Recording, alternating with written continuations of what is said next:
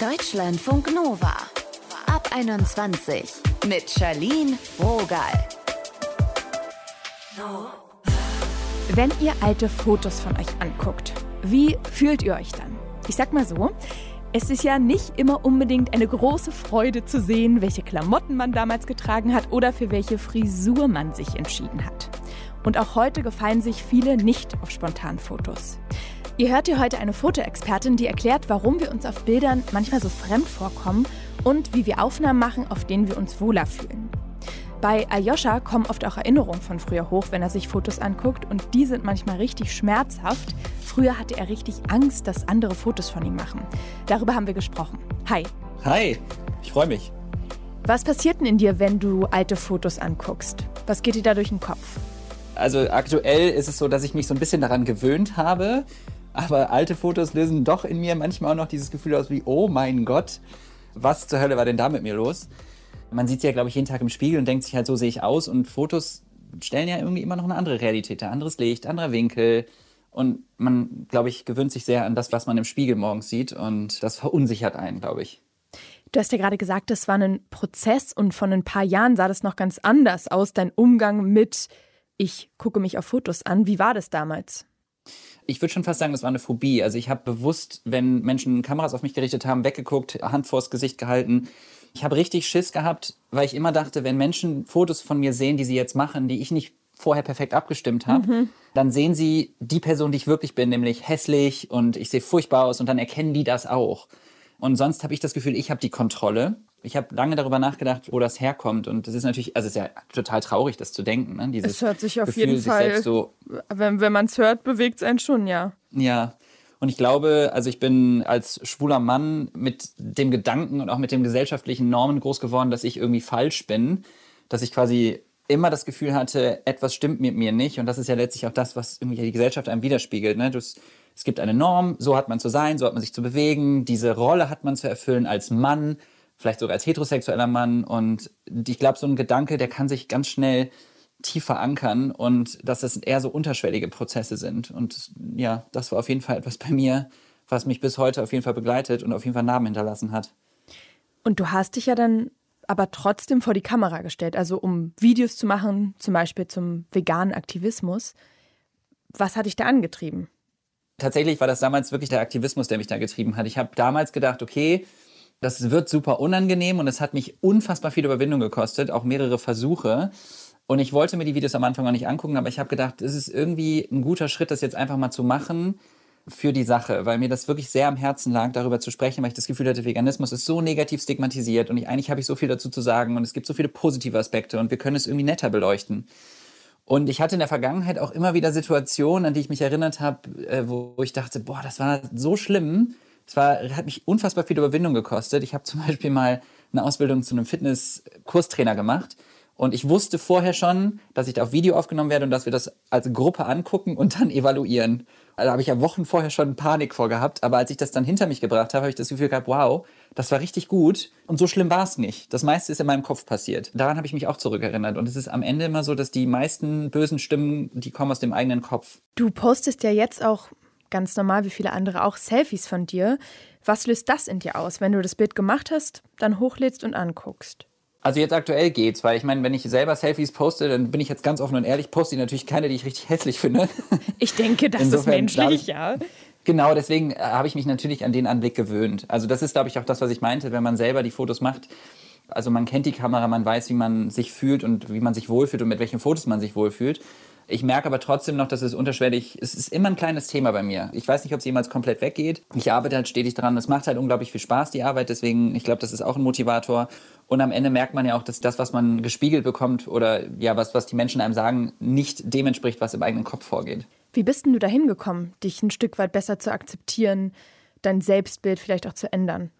Das ist eine sehr individuelle Reise natürlich für jeden Menschen, aber bei mir war es so, dass ich sagen würde, dass es schon damit angefangen hat, immer wieder die eigene Komfortzone zu verlassen und sich ganz intensiv mit den eigenen Gefühlen auseinanderzusetzen. Ich glaube, Verhaltensweisen zu ändern kann man erst oder richtig gut, wenn man sie versteht. Und ich weiß nicht, ich würde sagen, für mich, ich habe irgendwann verstanden, wo diese Muster herkommen und dieser innere Saboteur, der einem immer wieder sagt, dass man hm. hässlich ist, dass man dumm ist, dass man, ne, egal was es am Ende ist. Ich glaube, diese Stimme haben alle Menschen in unterschiedlicher Ausprägung. Ich habe sie halt sehr ausgeprägt, was zum Beispiel Fotos angeht oder aber auch was mein Selbstwertgefühl angeht.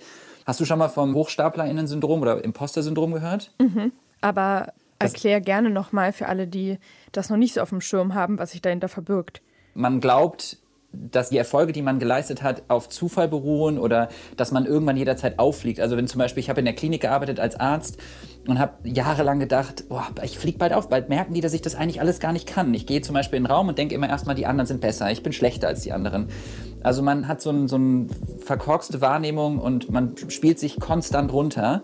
Und das ist im Endeffekt auch was, was bei diesen ganzen Thematik mit reingespielt hat. Und das zu verstehen und dem Ganzen einen Namen zu geben, hat mich ein ganzes Stück weitergebracht. Weil dann kann man die Muster erkennen. Dann weiß man in welchen bestimmten Situationen, ah, Moment, das ist jetzt gerade das innere Arschgesicht. Entschuldigung, wenn ich das sage. Alles was gut. mir gerade wieder versucht zu sagen, dass ich falsch oder nicht gut bin.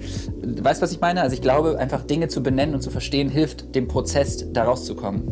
Danke, Ayosha, dass du das hier heute mit uns gemacht hast. Sehr gerne, danke dir.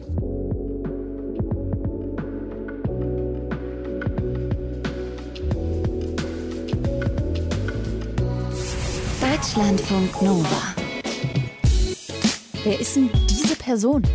Geht's euch auch manchmal so, wenn ihr Fotos von euch selbst seht? Falls ihr das auch kennt, dass ihr euch auf Bildern nicht so gut findet, dann haben wir jetzt ein paar Tipps für euch und zwar von der Fotoexpertin Marie. Hallo. Hallo.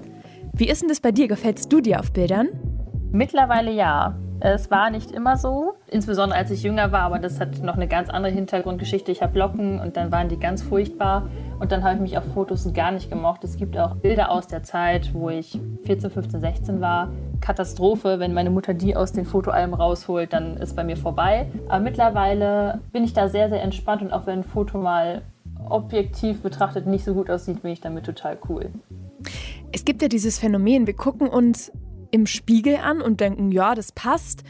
Und dann entsteht ein Foto und man denkt so, nee, also, hä, so habe ich mich doch überhaupt nicht gesehen. Ja, das ist der Mirror Exposure Effekt. Der besagt ganz einfach, dass wir das, was wir oft sehen, uns sympathisch ist. Mhm. Und das bedeutet, wenn wir uns jeden Tag im Spiegel sehen, sind wir uns so sympathisch, wie wir uns sehen. Aber das ist ja nicht das, wie andere Menschen uns sehen oder wie wir auf Fotos aussehen. Das finde ich aber auch schön, dass wir uns dann selber sympathisch sind. Klingt ja eigentlich gut, aber schade, dass es sich dann nicht auch auf so Fotos überträgt. Was kann ich denn tun, um Fotos von mir zu machen, die mir auch gefallen? Als allererstes müssen wir uns an unsere Fotos, an das, was auch andere Menschen sehen, gewöhnen. Weil das ist ja die Krux an dem Ganzen, dass wir so an unser Spiegelbild gewöhnt sind. Und da würde ich allen empfehlen, als allererstes mal die Innenkamera von unseren Smartphones zu checken, ob die auch unser Spiegelbild zeigt am Ende oder das Bild so wie andere Menschen uns sehen. Weil wenn wir nämlich Selfies machen, was wir ja, denke ich mal, alle relativ häufig im Alltag tun, mal schnell auf einer Party oder irgendwie so, wenn wir die Bilder uns regelmäßiger ansehen, dann feiern wir die auch und mhm. gewöhnen uns an unseren Anblick. Und wenn das aber natürlich auch wieder unser Spiegelbild ist, dann ist es halt alles für die Katz gewesen. Also ist es quasi auch wichtig, sich mehr auf Bildern anzugucken, die von uns gemacht werden, als immer nur den Selfie-Ordner durchzugehen. Ganz genau so ist es. Und das ist auch vollkommen in Ordnung, wenn mal ein Foto nicht perfekt wird.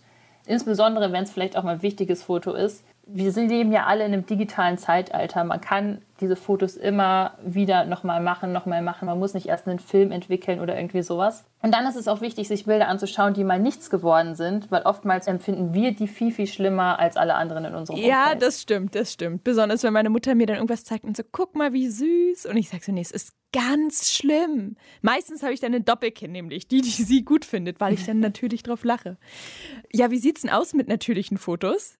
Viele haben ja so ein typisches Fotogesicht und sind null entspannt, wenn dann plötzlich so eine Handykamera oder ein Fotoapparat auf sie gerichtet wird. Wie werde ich denn lockerer? Also zum einen ist das auch wieder so eine Kopfsache, ne? wie viel Druck mache ich mir selber. Zum anderen, und das würde ich wirklich jedem empfehlen, und das mache ich beispielsweise mit meiner Mädelstruppe immer, wir machen erst ein normales Selfie, da haben wir alle unser Fotogesicht und dann rufe ich immer alle auf, wir machen jetzt alle eine Grimasse und zwar nicht so eine ich will hübsch aussehen, Grimasse, sondern wir machen eine richtige Grimasse, so richtig hässlich. Und dann hält man die ganze Zeit drauf und irgendwann hört man ja auf, diese Grimasse zu machen und dann lachen alle. Und in den meisten Fällen haben auch alle immer die Augen auf. Das würde ich auf jeden Fall empfehlen. Was hältst du von Filtern? Filter sind ja ganz oft von ganz vielen verteufelt. Ich finde, man sollte das machen, womit man sich wohlfühlt. Das ist das Wichtigste.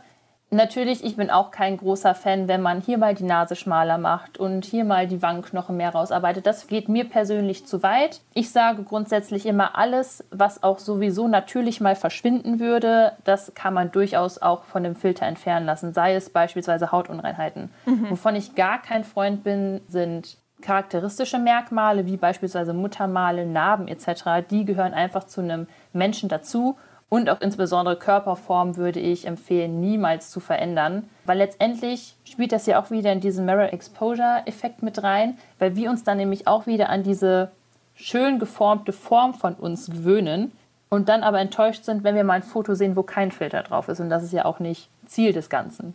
Ja, es gab doch immer diese Entwicklung, dass dann äh, besonders Frauen zu äh, Schönheitschirurginnen gegangen sind, weil sie gesagt haben, ich will so aussehen wie auf dem gefilterten Bild. Wir sind ja oft viel kritischer mit uns, als andere es vielleicht sind. Hilft es auch, Bilder einfach mal unserem Gegenüber zu zeigen, um so ein realistisches Bild von uns zu bekommen oder eine realistische Einschätzung? Das hilft auf jeden Fall. Zumal, wie schon gesagt, die Menschen sehen uns ja auch so, wie wir uns auch auf Fotos sehen. Also das ist die gleiche Perspektive. Und die kennen uns nicht anders, die kennen unser Spiegelbild nicht. Und wenn man dann zum Beispiel ein wichtiges Foto hat, Bewerbungsfoto oder ähnliches, würde ich auch immer empfehlen, nehmt jemanden mit, also eine Person, der ihr auch wirklich vertraut. Also eine Person, die einem auch mal sagt, du, das sieht jetzt nicht so geil aus, aber das ist ein Top-Foto und da muss man auf die auch einfach mal hören und denen vertrauen. Weil wie gesagt, die kennen uns einfach auch gar nicht anders. Marie, danke für deine Zeit. Sehr gerne. Hat Spaß gemacht. Und falls ihr noch mehr von Marie sehen wollt oder lesen wollt, ihr findet sie auf Instagram, da heißt sie Low Budget Foto. Dankeschön. Selbstbild. Wenn wir uns auf Fotos fremd sind. Das war unser Thema heute. Und in unserem Quiz jetzt geht es um Selfies. Ihr müsst mal wieder herausfinden, welche dieser Aussagen nicht stimmt. A. Paris Hilton war die erste Selfie-Macherin. B. Der Hashtag Selfie wurde auf Instagram über 450 Millionen Mal benutzt. C. Die Selfies im Trend heißen Dronies, weil es immer mehr Menschen gibt, die durch Drohnen sich selber ablichten lassen. Die Zeit ist rum. A stimmt nicht. Ihr hattet also recht, wenn ihr euch für A entschieden habt. Paris Hilton behauptet gerne, sie wäre die erste, aber das allererste Selfie wurde wahrscheinlich von Hobbychemiker Robert Cornelius aufgenommen, 1839. Hier ist jetzt Schluss. Mein Name ist Charlene Rogal. Seid gut zu euch.